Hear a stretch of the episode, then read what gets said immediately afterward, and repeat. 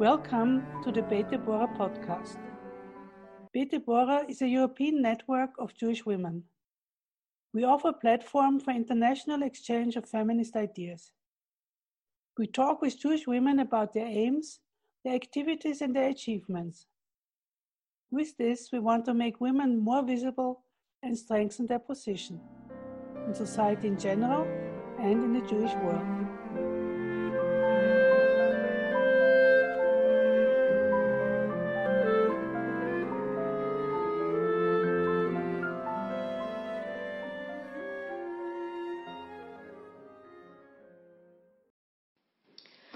Welcome to our podcast. Uh, my name is Nomi Osorio Kupferblum. I'm a philosopher at the University of Vienna, and today I'm interviewing Marta Sznajder on her project uh, that is uh, dubbed the Janina Project. Marta is in Vienna as a visiting fellow at the Institute Vienna Circle. Before that, uh, she was at, in various positions at the University of Groningen, in Prague at the Czech Academy of Sciences.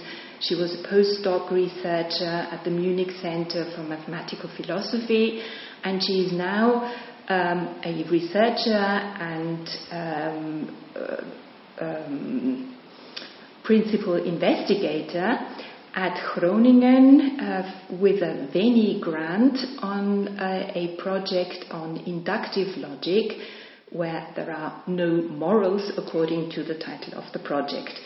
Her education started in Wrocław in Poland.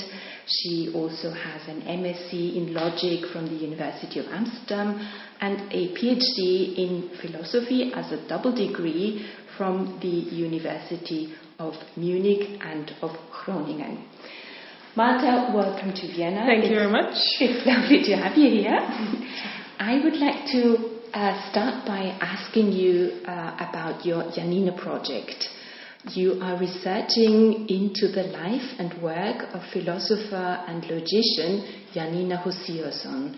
Who was Janina? Uh, yes, so uh, maybe just a quick um, introduction how I actually got to know her, um, because it's a bit of a, uh, a funny story. Um, a few years ago, when I was uh, a postdoc uh, in Munich, I was thinking of planning a, my dream conference. Who would I invite to a dream conference? And I started thinking, well, what are the other women working in my field? That is inductive logic and history of inductive logic. And so I started Googling around and I discovered that there actually was another Polish woman um, working on exactly the same topic as me. She did her PhD uh, also on the logical interpretation of probability, uh, except that she lived 100 years before me. and I couldn't invite her to a conference, and I started reading about her. And so yes, so she was um, she was born in um, in 1899. So she was uh, alive during the first half of the 20th century, and she was a brilliant and very well educated uh, philosopher of probability uh, of induction. Uh, in she was uh, active and she studied and, and, worked in Warsaw in Poland, but uh, traveled the world to various congresses. Um, and so when I discovered that uh, she existed. I was interested in her work, and um, I started obsessively looking for information about her, and that's how I ended up uh, working on a, on a biography of hers, and also I'm trying to bring her work to a kind of wider philosophical audience. I understand that it's not easy to find information about her life. Um, several details were rather obscure until you dug them up. Do you want to tell us something about her background? Um, yes. So, in general, um, the, her, she, she has currently this interesting position in, sort of, in history of philosophy, and I tend to uh, refer to her as a footnote philosopher in that many prominent philosophers of her time who knew her personally or who knew about her from their uh, teachers, um, many of them refer to her often as with very in kind of in, with high regard as, as a brilliant um, philosopher of probability and sort of she is also often listed in lists of important people either in Warsaw or, or in history of, uh, of anal- uh, early analytic philosophy of Vienna Circle Um, but at the same time, uh, so there's a certain knowledge that she existed, but there is very little actual research into what it is that she was doing uh, and why and what her life was like. Um, so in that sense, um, she's just kind of she's both well known and obscure. And then there are, of course, the practical things, um, like the fact that uh, she was a Jew living in Warsaw before she was her kind of her her adult years uh, coincided with the with the two decades between the world wars, um, and when the Second World War um, started, she had to flew, she had to flee her uh, her house in Warsaw. She never got back to it. So all the documents, all the all her manuscripts, the majority that were in, in Warsaw at the time, all, all her correspondence with all the philosophers that she corresponded with, uh, was lost because was uh, it was burned uh, during the war. So in that sense, we have very very little uh, because of the way her life ended, which we will probably get to. Uh, we have very little material left uh, behind to to understand, to study her life, and to understand her life. Mm-hmm. Um, should we maybe start out by um, you explaining a bit what it was like to be a philosopher in Warsaw in the 1920s, in particular a female philosopher, and whether being Jewish um, had any impact on a situation that was difficult anyway? yes. Uh, so, well, starting from the very, very beginning, uh, when she was born in 1899, she was born to a fairly well off, uh, according to various memoirs, a very well off uh, family.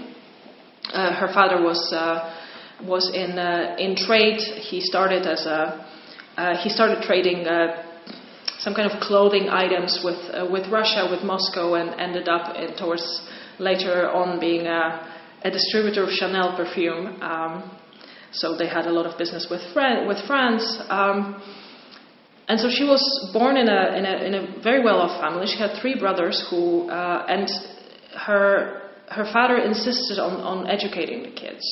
This was, of course, a very, this was, this was the kind of usual um, way of socially uh, advancing for Jewish people in Poland at the time, right? The, there were certain uh, there were certain um, professions that were um, seen as kind of the gateway to the high society. So if you if you made some money through trade, you wanted to you know you wanted to send your your, your sons to become lawyers and doctors and, and professors, hopefully. Um, but when Janina was born, of course, this kind of path was not available to her. Uh, when she's born, there are no Polish schools in Warsaw because they're uh, for, for various political reasons, they are part of the, the Russian Empire, and, and, and Polish language is, uh, uh, is not allowed in, in schooling. Uh, women are not allowed to universities, at universities in, in, in Russia at the time. Um, and so when she's born, there, she doesn't really have the only option for her if she were to, to get educated uh, would be to leave Poland. And women were doing that at the time, so they would go to Germany, to Switzerland, even if they couldn't get a diploma, they could still study, uh, but that was, of course, way more expensive. And if you have three brothers, it's not necessary that you, as a, as a woman, as a young woman, could actually follow that path. But in the 20 years between her, her birth and the time that she enters university, the whole world changes around her. Uh, we have, when she's a teenager, she lives through the First World War. In Warsaw, uh, Warsaw becomes uh, is uh, Russians lose it for a few years. Uh, Warsaw is uh, occupied by Germany uh, during the First World War, and this is the time when Germans reopen the Polish University in Warsaw. And from that moment, women are allowed. From the very first day, women are allowed at that university. So we have a Polish university, which and then in 1918 becomes a proper Polish university in, a, in an independent country. All of a sudden, she can vote. All of a sudden, she can go to university. One of her friends was actually uh, who was a little, a, few years older than her, Maria Ossowska, the, the ethicist. Um, she was the first person to, to go to, uh, to philosophy lectures, um, also having fought with her family to be allowed at the university. So Janina gets lucky in that all of these, all of these uh, avenues are open to her. When the, the year that she started university in 1919, actually almost 40% of new students that year were women. So that was a development that came just in time. Just in time for, For her her. It wouldn't have, if she had been five years older, say, uh, this she would have had to. Her life would have been completely different. Um, and of course, this is not all nice and pink and rosy. So on one hand, we have yes, women are allowed at the university. Uh, of course, Jews are allowed at the university. There is there is no question there yet. Um, but at the end, and um, the Warsaw School of Philosophy is being developed as she is entering the university. So she gets to study with people whose names we now learn about um, when we study logic. People who people who you know build modern modern analytic philosophy. People who build modern logic from scratch. And this the sort of the Warsaw group is extremely important in that development. And she gets to be there at the very beginning. So that's of course very exciting. Of course, the reality is that yes, many women uh, enter the university, many women enter the humanities faculty, but the reason is that, uh, well, because the careers available for women are mostly in teaching. If it's not the case that just because you have so many women studying for a degree that you're going to have so many female uh, so many female professors, for instance, right? So uh, yes, there were 40, around 40% of students around the, in those two decades were female in Warsaw, but only about 3% of uh, the academic uh, staff at the university was women, right? So of course they they slowly kind of uh, trickle away from the university either because they get married or because they become teachers at schools, and even if they hold a doctorate, they no longer have time to, uh, to do academic work.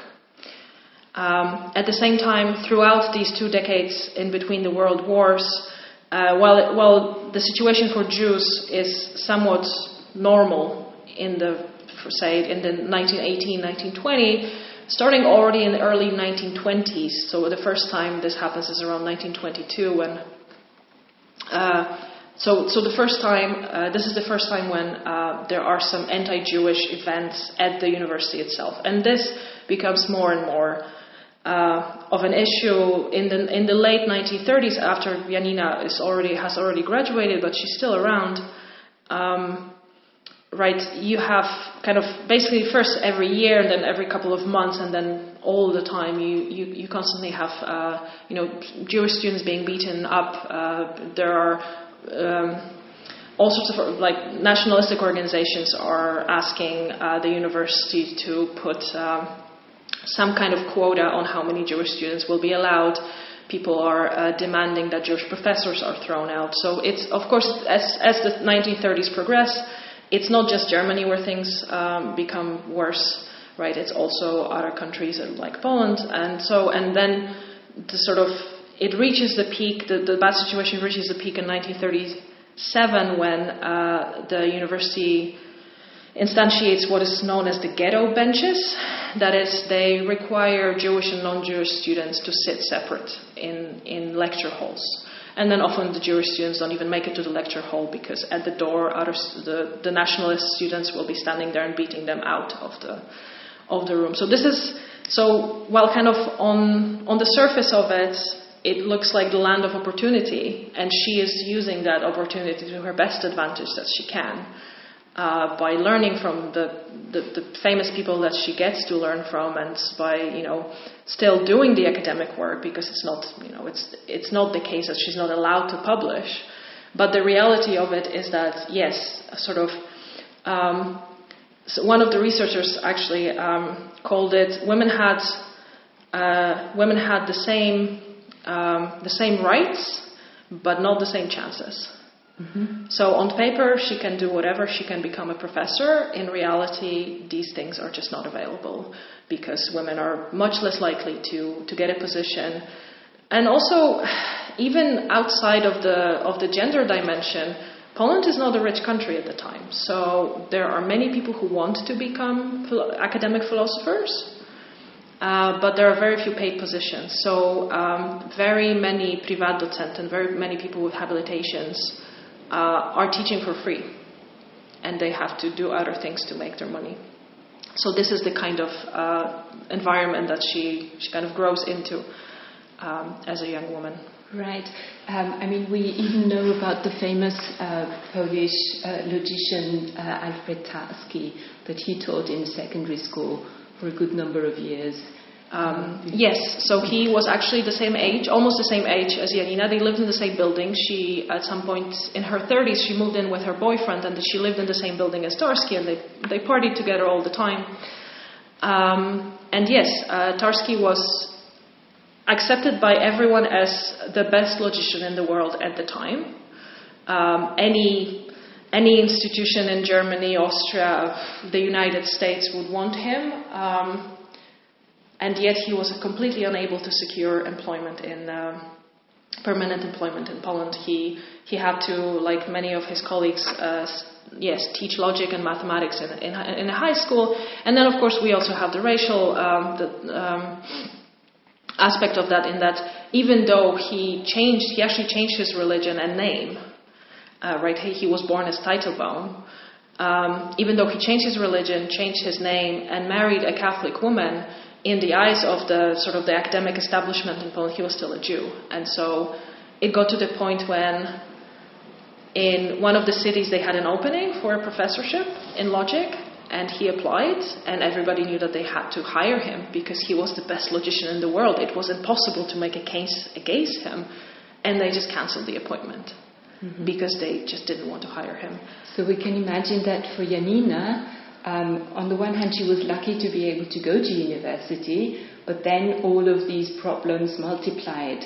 The financial problems of Polish institutions not being able to have huge departments, um, the problem that Jews were at a disadvantage, and the problem multiplied for her by the problem that women were at a disadvantage. So, could you tell us something about her career? What did she actually manage to do? Yes, so given everything that you just said and what I just said, right, about so many things that she had to work against, it's actually incredible that we she managed to produce a very a sizable chunk of, of work uh, in those 20 plus years. Um, all of it self-funded, it seems. That is, uh, of course, she was lucky in that at least her family background was um, was prosperous enough that I have I don't have documents uh, that would kind of corroborate that in any way, but it's it seems reasonable to assume that a lot of her that a lot of the travels, international travel that she did, uh, she was able to to uh, to do because she had the private money. When did um, you do her PhD and who was Oh, yes. Uh, indeed. So uh, let's trace kind of her career, her academic career as this. So she finished her, she graduated with a PhD uh, at the end of 1926. Her advisor was Tadeusz Kotarbiński, the kind of the father of, of Warsaw Philosophy School. Um, and pretty much right. So she um, at that time, so she has a PhD, but at that time it's pretty normal to kind of finish your, your university studies with a PhD. Like only two years later, they, they introduced the concept of a, of a master's thesis, really. Uh, so uh, these doctorates were kind of they, they took a bit uh, less time to to get to. But yes, she has this doctorate, and then what what is she going to do with it? Well, there's no job at the university, so she immediately starts another two-year uh, uh, course of study to become a univers- uh, to become a high school teacher. So this kind of pedagogical mm-hmm. training. Um, but while this is going on, she starts publishing. So she starts publishing uh, chapters of her PhD thesis as academic articles in first in Poland, but then.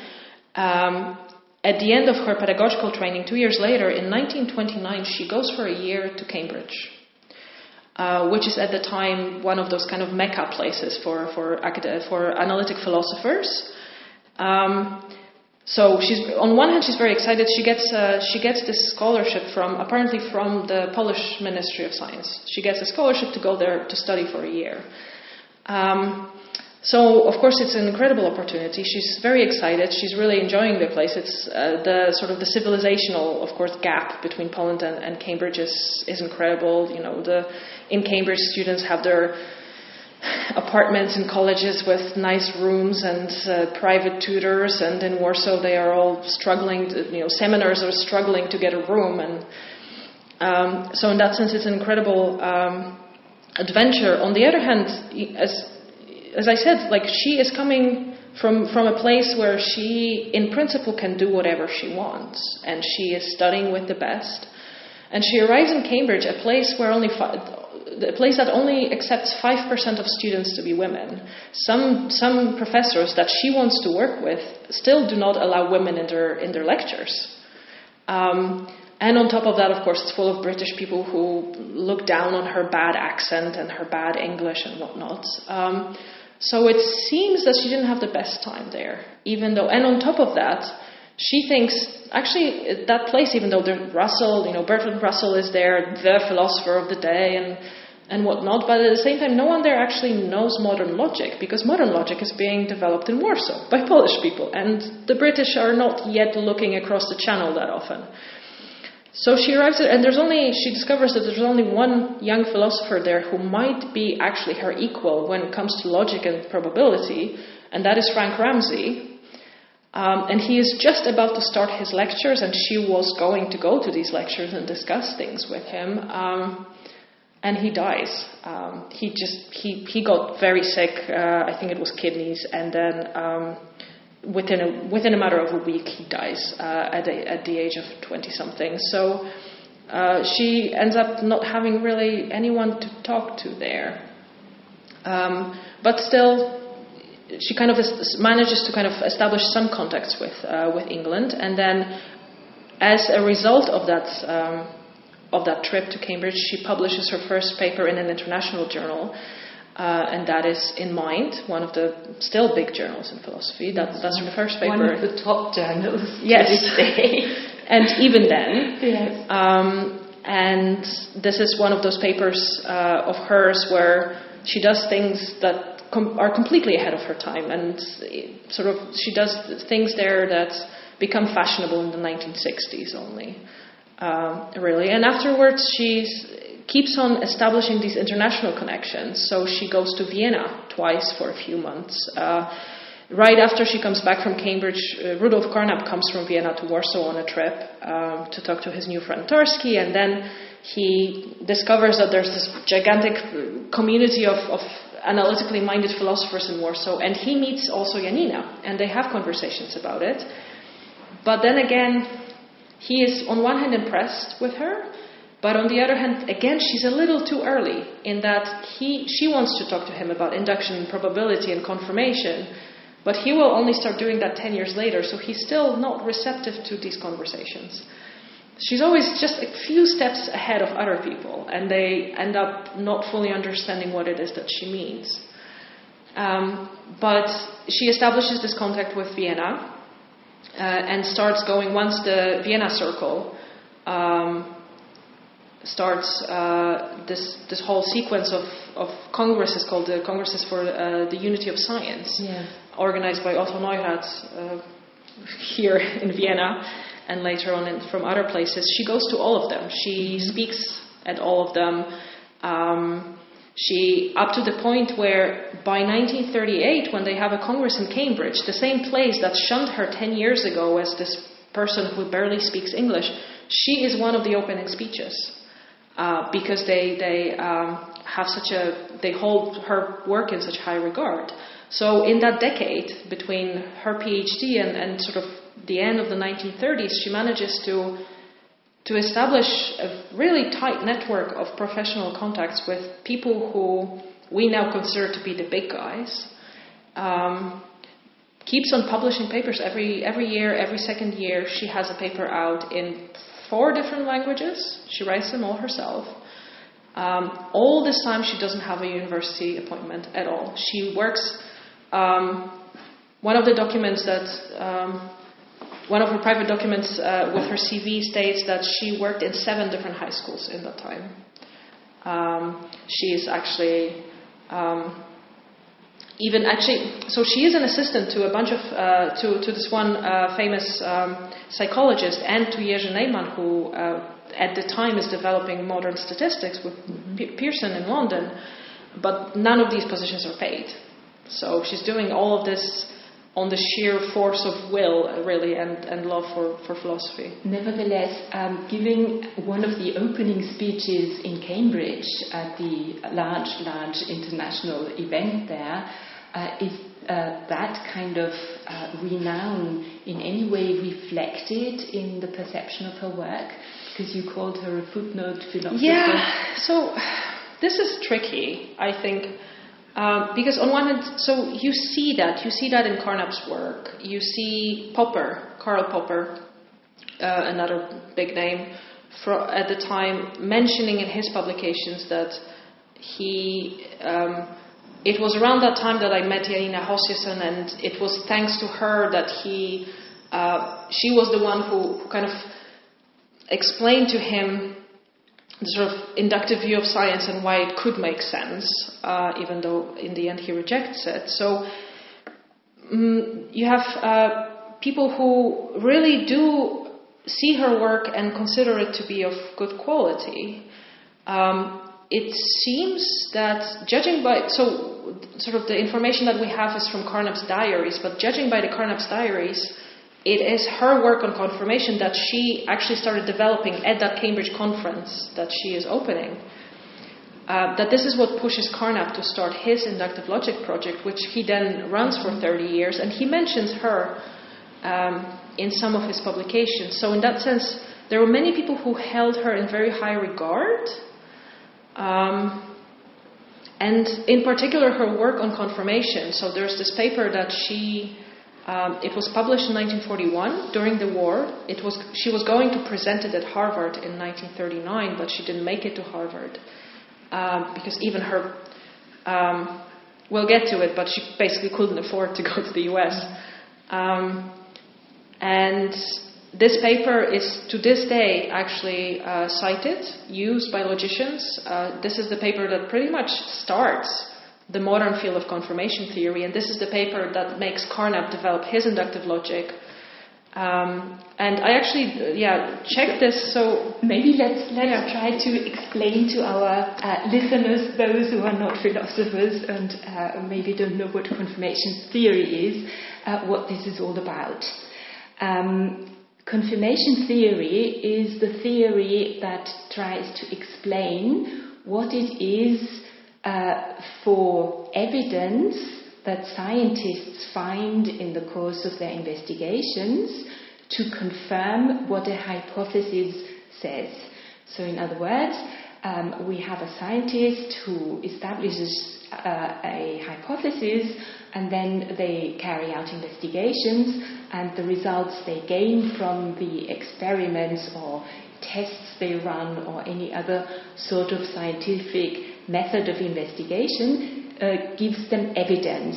What sort of evidence confirms or disconfirms a hypothesis? And in this connection, maybe I go on by explaining the famous Hempel paradox. Hempel was one of the philosophers in the crowd that you've just uh, described. He was a bit younger than Russell, um, roughly the generation of Carnap, and he came up with a paradox that he discussed with Janina, which is called the raven paradox. The idea behind this is the following you take a sentence like, All ravens are black. A situation where all ravens are black is at the same time one where anything that is not black is not a raven. So we have these two statements that basically state the same thing. All ravens are black amounts to nothing other than anything that is not black is certainly not a raven. If we now have a scientist who comes up with the hypothesis that all ravens are black, then any black raven the scientist comes across will confirm the hypothesis. But likewise, anything that is not black and not a raven should also confirm the hypothesis. For instance, a red rose or a white snowflake or a grey mouse or a green leaf, all of these things also confirm that all ravens are black because they are neither black nor ravens. And this seems weird. So, what does Janina say about this? Yes, so there is a certain sense, right, in which this is very counterintuitive because our hypothesis was about ravens, so roses shouldn't play any role there. Um, and to kind of make it as simple as possible, um, basically the um, the great kind of in, innovation that she puts in that into that field, which kind of jump starts this whole other field, is this. So people like Hempel, when they so the whole point was to find some kind of logical theory that will um, represent sort of what does it mean, right? It will give us kind of the the laws that this that this idea of sen- sentences confirming other sentences follow, right? What is the logic of this confirmation thing? Um, but one kind of assumption that these people were making, like Hempel, is that a sentence either confirms a theory or a law or it doesn't, right? So, an or an observation. So, you know, I see this, this black raven is confirms my theory that all ravens are black. This white raven, disconfirms my theory. So basically, it was a very simple, if not simplistic, really, um, idea that's sort of idea about the nature of the relationship between observations and theories. Basically, what Janina says is that it's a little more complicated than that. Uh, because what a sentence, what an observation can do, is that it's not just a black and white thing. It can, it can provide a little bit of a reason to believe our theory, but it, you know, it doesn't have to like put us over the edge into full belief. It can happen that an observation just you know, um, it's not.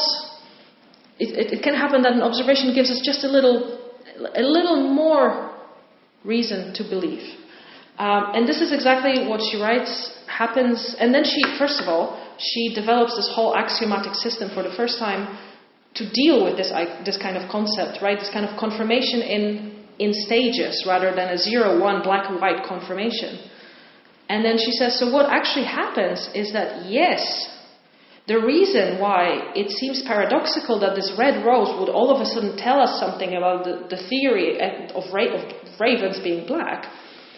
Um, but the paradox is not that in reality the red rose has no, has no connection to the black ravens. It does have a connection. It does give us a little information because it gives us a little information about the kinds of things that are out there in the world and by giving us some information about things that are not ravens, we kind of, you know, we get a little more, you know, it kind of, we get a little information about the things that are ravens by kind of just, um, you know, kind of telling us what is out there, really, right? If, because if we know that plenty of people, plenty of things out there are roses, then that means that plenty of things out there are not ravens, and that tells us something about ravens. But that information is very, very little.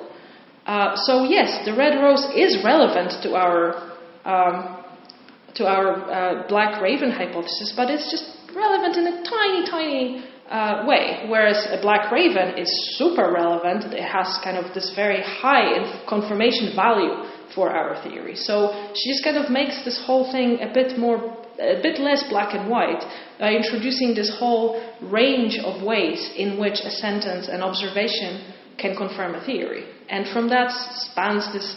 This is the moment when this whole theory of these level, like levels of confirmation, i.e., inductive logic, starts from. And it's being, yeah, it had been, it, it was developed then from the time she was the first one in the 40s, and I mean, it's still a big thing, and it, it is kind of, it was a very big thing in the 1940s, 50s, 60s in philosophy. And indeed, um, the currently very fashionable Bayesianist movement in philosophy does exactly that. Yes, and so they, they, she is seen as the first person who offers a Bayesian, yes. so, so, so-called Bayesian solution to that paradox. That's yeah. the kind of approach that works with, with probability of yes. confirmation. So, um, so she makes this very, very avant-garde contribution to her field. Um, she is one of the big uh, players in this international conference in 1938. Nevertheless, she is a secondary school teacher in Poland when the war starts. Yes. Should we perhaps now turn to her biography and um, see how things evolve for her personally after that? Yes. Um, so she, whether by choice or not, I don't know if she ever considered leaving Poland. Um, in her 30s or 20s, um, very likely not, because that generation of, of people they were actually quite idealistic. Uh, they were, even though the yes the the situation for academics was not ideal in Poland, they still kind of often believed that their place was there, that they their their life work was to to develop. Uh, to develop philosophy in Poland to kind of you know contribute to the building of a new nation of a new country, um, whatever even if that country was kind of wonky and not really nice to them. Um, but then in the so in September, on the 1st of September 1939, of course, everything changes, right? Um, so the story is that in the first week of September, actually, um, there was a congress, one of those big congresses of the Unity of Science, uh, scheduled at Harvard University. And Janina was one of the people who were invited to that Congress. She had this whole confirmation paper that we just talked about. She was going to present it there for the first time. She had been writing it for the last year.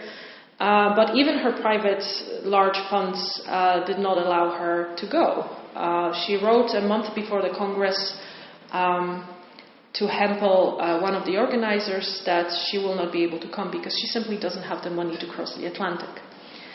Um, her friend, Alfred Tarski, that we mentioned before, um, he, because he did have some kind of funding available, he, um, he did make it.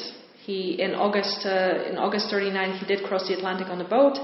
Um, and when the war broke out, uh, he was able to stay in the US uh, because he was already there. He managed to get a job and a visa, and that eventually saved his life. Um, to be able to stay in the US, Janina um, is in Warsaw when the war breaks out uh, with her husband, who was also a famous logician, uh, Adolf Lindenbaum. They decide in the beginning of September to leave Warsaw with many, many other people. Um, and they decide to not go back because once uh, Warsaw is taken over uh, by the Germans, um, there is no way back for them really because not only they are Jewish, but both her and her husband are had been uh, communist activists of various sorts and, and in various uh, organizations, so they were just blacklisted from the beginning. Mm-hmm. Um, so they decide to, to stay out of the German occupied areas. Uh, they decide to split. Um, he, as kind of more the the bigger communist of the two decides to stay under the Soviet um, occupation in Białystok, uh, which is currently a city in eastern Poland, um, be, where he gets a job at, a, at, at, some kind of pedagogical institute because he's kind of he has more of this devotion to actually try to build the new socialist society. Um, her devotion is really fully to philosophy. Um, so she decides to settle down as a refugee in Vilnius, uh, which for the 20 years before the war, uh, it was a city in Poland taken over by, by the Polish in, uh, uh, in ways that were not necessarily legal. Um, and but there was a, a, running there was a there was an active Polish university there um, with a, a, large philosophy group, and she wants to work for them. Uh, so even though those in those past decades she had zero uh, chances, now she kind of on one hand this whole experience of losing her whole life, she left Warsaw with just one backpack of things on her back. That was it. Um, that whole experience is, that whole experience teaches her something about what is what it is that really matters in her life for her. Mm-hmm. She's no longer a young woman. She, when the war breaks out, she's 40, almost 40. Um, she, she's, she's maturing and she's realizing that philosophy is that the one thing that she wants to do. Um, and so she will follow and she will do whatever it takes uh, to, to still be that. It's the most tragic and inappropriate moment to have that realization, you know. Um, to to tell yourself that you're not going to take any, and she she says that she, in her letters she doesn't want to take any other job from now on. She just wants to be an academic philosopher. And this is a very inopportune moment to tell, to say that to yourself when you are, you should be more worried about saving your own life. Um, but she makes this kind of commitment to her to herself.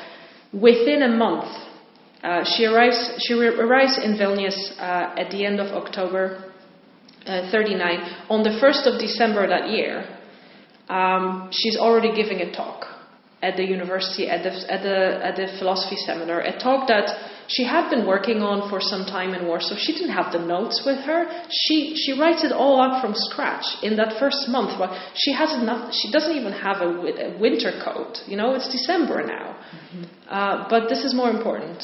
So she gives that talk. Two weeks later, the university is closed down uh, because the new um, Lithuanian government decides to close down the Polish university, reopen it as a, as a Lithuanian university. All the Polish philosophers lose their jobs. She once again has no chance. Um, but still, she keeps on trying. She keeps on writing these papers. Uh, she actually wrote three, uh, four different papers in the year and a half between uh, her arrival in Lithuania and her later imprisonment.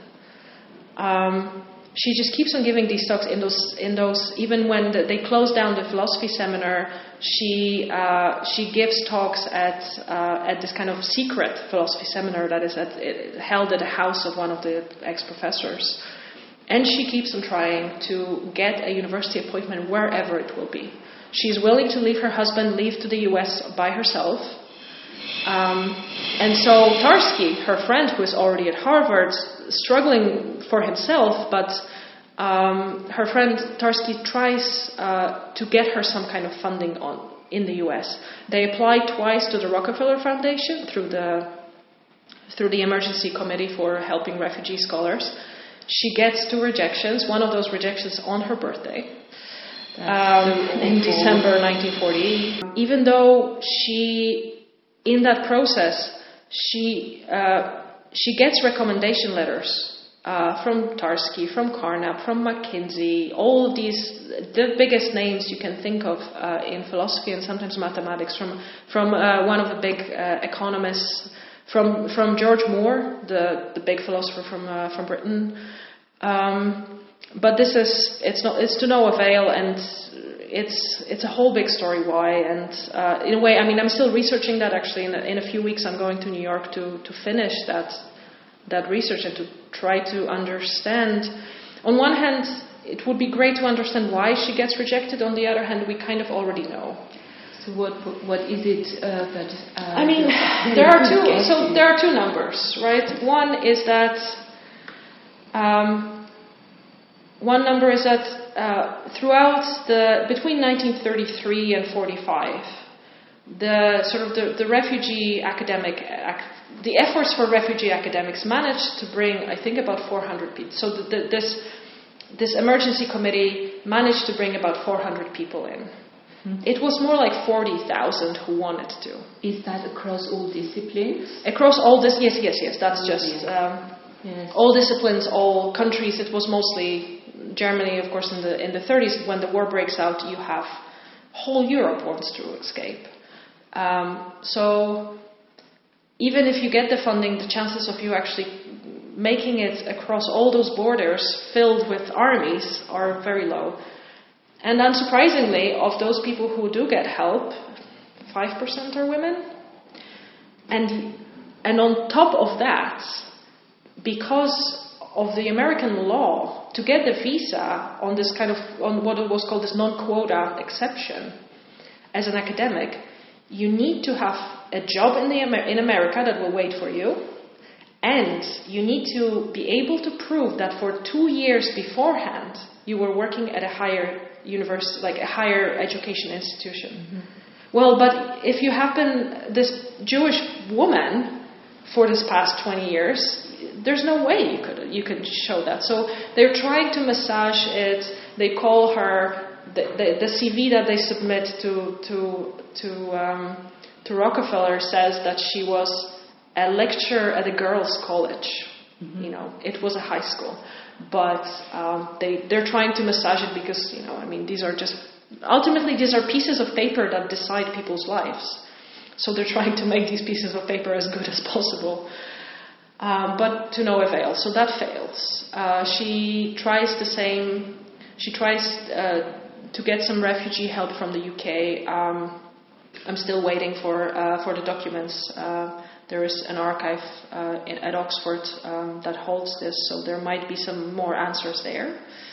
Um, she even tries to pretend that she's a wife of her ex-boyfriend, who might be getting an American visa as a socialist uh, and liberal politician thing. Uh, there's this whole effort to bring him in, and then at some point, when his visa is decided, they say, "Can you add her as a wife?"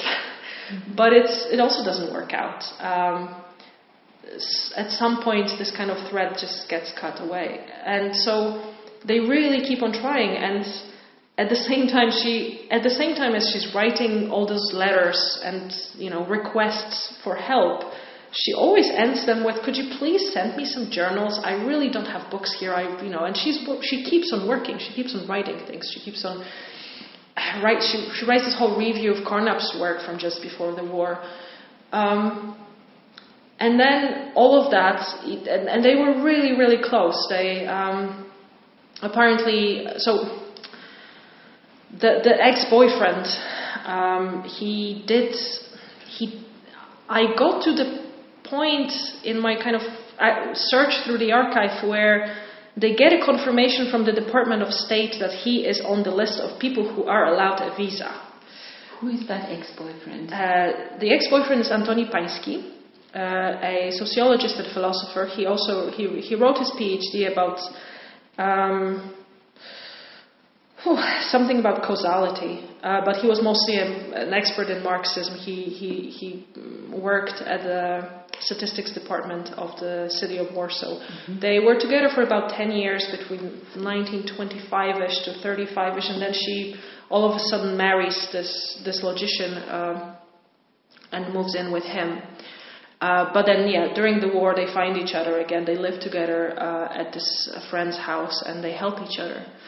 Um, but then, so yes, yeah, so so Pański, uh, her her partner, ex-partner, whatever, uh, they, they did even, at some point, she writes to, uh, to her friend during the war that they are considering getting married so that to put her on the visa of his, which would actually make her a bigamist because she did not divorce her first husband. Um, she even tried applying for a Soviet citizenship. Uh, when Soviet Union takes over Lithuania, she does no she no longer wants to be a stateless person. It would be easier to have a passport to to have a citizenship to apply for visas. Uh, the application was approved, uh, but we just don't know whether it was approved at a regional level or in Moscow. So maybe she actually ended up being a Soviet citizen. But so it's getting kind of tantalizingly close to uh, success. Uh, the boyfriend at some point even makes it to Sweden, um, but then has to go back to Lithuania in 1940. Uh, but then in um, in the summer of 1941, in June, uh, the German Soviet war breaks out. Uh, and that closes everything, all the possibilities, right? The, uh, all the, I mean, even if there was time to try to, to apply for some more visas, the consulates are just being closed down. Um, uh, but there is no time because uh, within days of uh, the beginning of the invasion, Germans take over Vilnius and start arresting everyone who is anyone. And uh, both her and her partner, ex-partner, um, were involved in Polish resistance, uh, underground resistance fighting. Um, in some kind of political activity, so he gets uh, he gets arrested straight away. She either gets arrested around with him or a few months later as sort of as part of the investigation into him. Um, it's a whole group of people that uh, are suffering uh, from that sort of from that trail of arrest. Um, what saves her life for another six months is that when she's arrested, she manages to um, assume a fake identity. Uh, she is arrested as a non-Jew, as a non-Jewish wife of that guy. So she, her, she is listed in the prison records as Janina Pańska, not Janina Lindenbaum, like her husband. Um, and then a Polin, not a, not a, um, a Jüdin, mm-hmm. uh, which buys her time uh, because a Jewish person would not. They just, they just didn't keep them in prisons for months and months. Yeah. Um, so she stays in in jail for six months, at least. Uh, again, I don't know. I don't know the beginning date. I know kind of. Uh, I know that by October she's already there. She's already actually probably already in jail, as in after the trial. But what kinds of trials is where we don't know really. And of course, the majority of the documentation had been um, destroyed when the Germans were retreating. Um, and during those six months in jail, what we know, so the jail that she's in, the Lukishki uh, prison in uh, in Vilnius, is actually um, hard labor jail. Oh dear. Um, we don't know exactly what they do, but uh, they do have to do something. Of course, the the conditions are terrible. There's barely any food. Everything is wet, dark, and cold, and and what does she do during that time when she can? Um, she's writing a, a, study of analogical reasoning. Um, so even while she was imprisoned, with uh, th- there was a whole group of people trying to get her out. Uh, there's even one uh, kind of there's even one person who claimed after the war that they actually had it all um, prepared. They, they bribed everyone that there was to bribe to, to get her out of prison, and then she didn't go through with it. And who um, was that and how, how Who was that day? Um, this is a friend of hers. So during when as a refugee in Vilnius, she lived in a in a house of this lawyer, Ignacy Zagórski. He was uh, a bit older, kind of a democrat, like liberal democratic politician.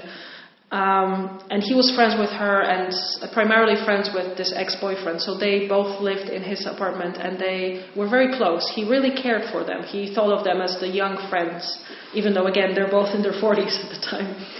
Um, and so he got really, the, the, the lawyer got very um, attached to them. And so when they both get, um, and this is also a kind of a recurring story, wherever she goes, people love her uh, she's just, in, yeah. She must have been. A, she must have been an amazing person. Amazing woman, yes. Um, and so they're trying to help her, and then one of these friends, uh, recalling this in her memoir after the war, says they had it all. They had it already, but Janina did not go through with it. She doesn't know. She doesn't say why. I mean, maybe she was just too scared uh, maybe she thought she had nowhere to go after that. At that point, uh, her ex-partner, the one who was uh, arrested with her, is dead. He died in the in prison just from exhaustion. Mm-hmm. Uh, her husband is dead. He was shot uh, at the beginning of the German invasion as just like just as part of the shooting all the Jews that they find on their way. Did she know that? She might have known that. Mm-hmm. Yes, there are some people claim that she had actually seen him just before he was murdered. Mm-hmm. Uh, some others say like it's it doesn't fully make sense kind of when you try to put the sort of the his, when you try to put the the memories of people together with the kind of the harsh historical timeline, you know. Um, so there's just many things that we just don't know. Um, I like to think of it in a, in a kind of, you know, in a more idealistic, poetic way, trying to escape from the reality of it. In that I like to think of of her just being in that jail thinking, just leave me alone, I want to finish that paper. Mm-hmm. um, and somehow, so yes, so she manages to write um, this manuscript about probability and analogy, and she uses examples of her prison life uh, in that manuscript, talking about, oh, you know, assume that you are you are living in. Let's let's consider an example. Assume you are in prison and they give you bread only every second day, and you are in a lot of pain. What is the probability that the next time they don't give you bread, you will be in pain again, or something like that. Um, and so she writes it all down. Somehow that piece of paper makes it out of the prison, whether it's smuggled out or it's part of the things left behind her when she is killed. You know, maybe they just left the personal belongings to, gave the personal belongings to whoever was willing to take them as family. Um, in any case, yes, spoiler, um, she gets shot, right? So she's working on that. She's in jail for about six months at least, and at the end of March uh, 1942, uh, together with about 30 other people, um, she is released, uh, quote unquote, from prison, um, taken, most likely taken to this uh, one village uh, out just outside of Vilnius where they would have all the mass um, shootings and, and shot. And that's it.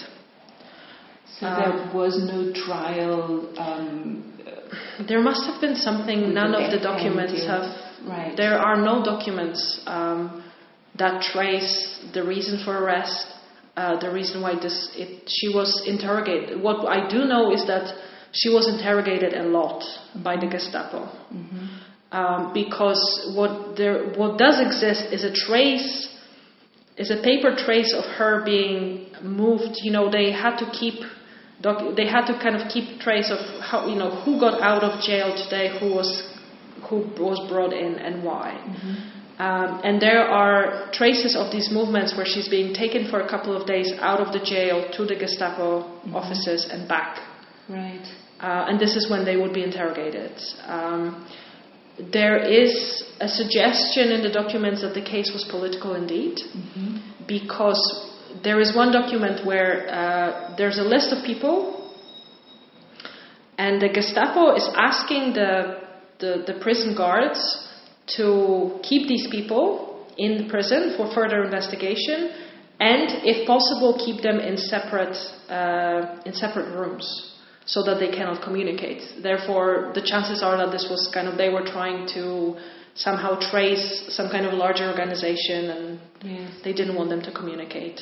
Um, that's everything we know, really. Right. There are no traces of, of any kind of court proceedings, whether they existed and were destroyed when the Germans were retreating, or whether they just never existed because no one bothered. We, we don't know. Um, so um, the fact that the Gestapo apparently took it um, to be a communist but not understood that she was Jewish must have um, bought her a few. It, it probably bought her those few last months. Yes, I mean the what happened during those months was not a holiday, um, but yeah, this is the time that she completed that work uh, during. So you found um, the manuscript that she wrote then. Yes. Tell us about that.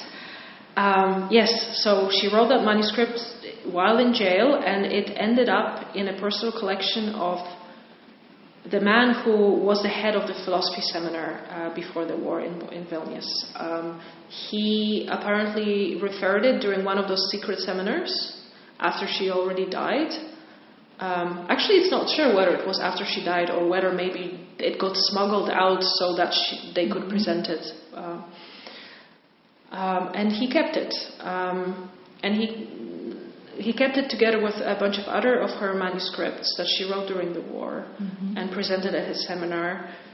Um, it's all stored now, and then after after the war, um, so he survived. He was actually uh, himself uh, helping uh, a bunch of other people. So he he, his wife, and his daughter are um, um have been uh, awarded the um, Righteous Among the Nations medals. Mm-hmm. Um, he was yeah uh, he was uh, he was he was he, managed to he managed to save a couple of other academics uh, during the war, not Janina, sadly. Um, and and when after the war uh, they had to move. Uh, Vilnius became Lithuanian again, and uh, he became a professor in Toruń, which is in central Poland. and ever since, those manuscripts have just been sitting there. Um, and when I when I got when I found out that there were some works of her in that um, in, in his papers in that archive now because he died in the 1970s or so. Um, I went there and I found that manuscript, the, the um, that paper that she wrote while in jail, and I realized um, I was probably the first person in the world um, to look at it and know what it is. That is, know the full significance of it, because you know, not, not only do you need to be in Poland in that very room, uh, but you also need to be able to to read Polish and read probability, right? You, uh, when I saw it, I, I, I I immediately knew that what, is, what she was developing there was very similar to Carnap's own theory of analogical reasoning that he developed 30 years later after 30 years of working on yeah. inductive logic. Uh, and her, actually, her theory, I, I, I show that in, in, a paper of mine, but her theory is actually more, um, more general mm-hmm. than his, and kind of, to me, more elegant, anyways. Um, and so I managed to, to bring that out again. Um, I'm trying to, um, it's in the very, very final stages, uh, but I'm trying to get that paper of hers uh, published in a journal where, uh, where she really wanted to have a paper when she was alive. Uh, it never happened because the rejection that, he, that she got said that her paper was too technical and if she could rewrite it with fewer formulas, um, but luckily, times have changed, and now that journal takes very, very formal work. Um, so I'm hoping that will uh, soon she will get her final publication in there. Yes, well, that's absolutely amazing, and um, I think you're a posthumous uh, stroke of luck for this fascinating woman who had such a difficult life and nevertheless managed to do such extraordinary and advanced work in logic uh, in, in this very dire period and who died much, much, much too early. Who knows what she would have done? But we're very happy that uh, you are just the person to work on her work and find out everything about her life. So I suppose I'm not the only person to look very much forward to anything you'll be able to uh, find out about her and publish about her both uh, biographically and philosophically. Well, I hope so. Yes, I hope so. It should soon. Uh, fingers crossed. There should be a couple of books coming out in the next years. Um, well, we're, looking forward. to Yes, I'm determined to bring her back into her place in, in history of philosophy. Fantastic. Well, thank you very thank much. Thank you so much. and yes, thank you for your time. This was very enlightening. Thank you. Thank you, listeners, for your interest. Our next Borg podcast will come out in a month. Goodbye and stay well.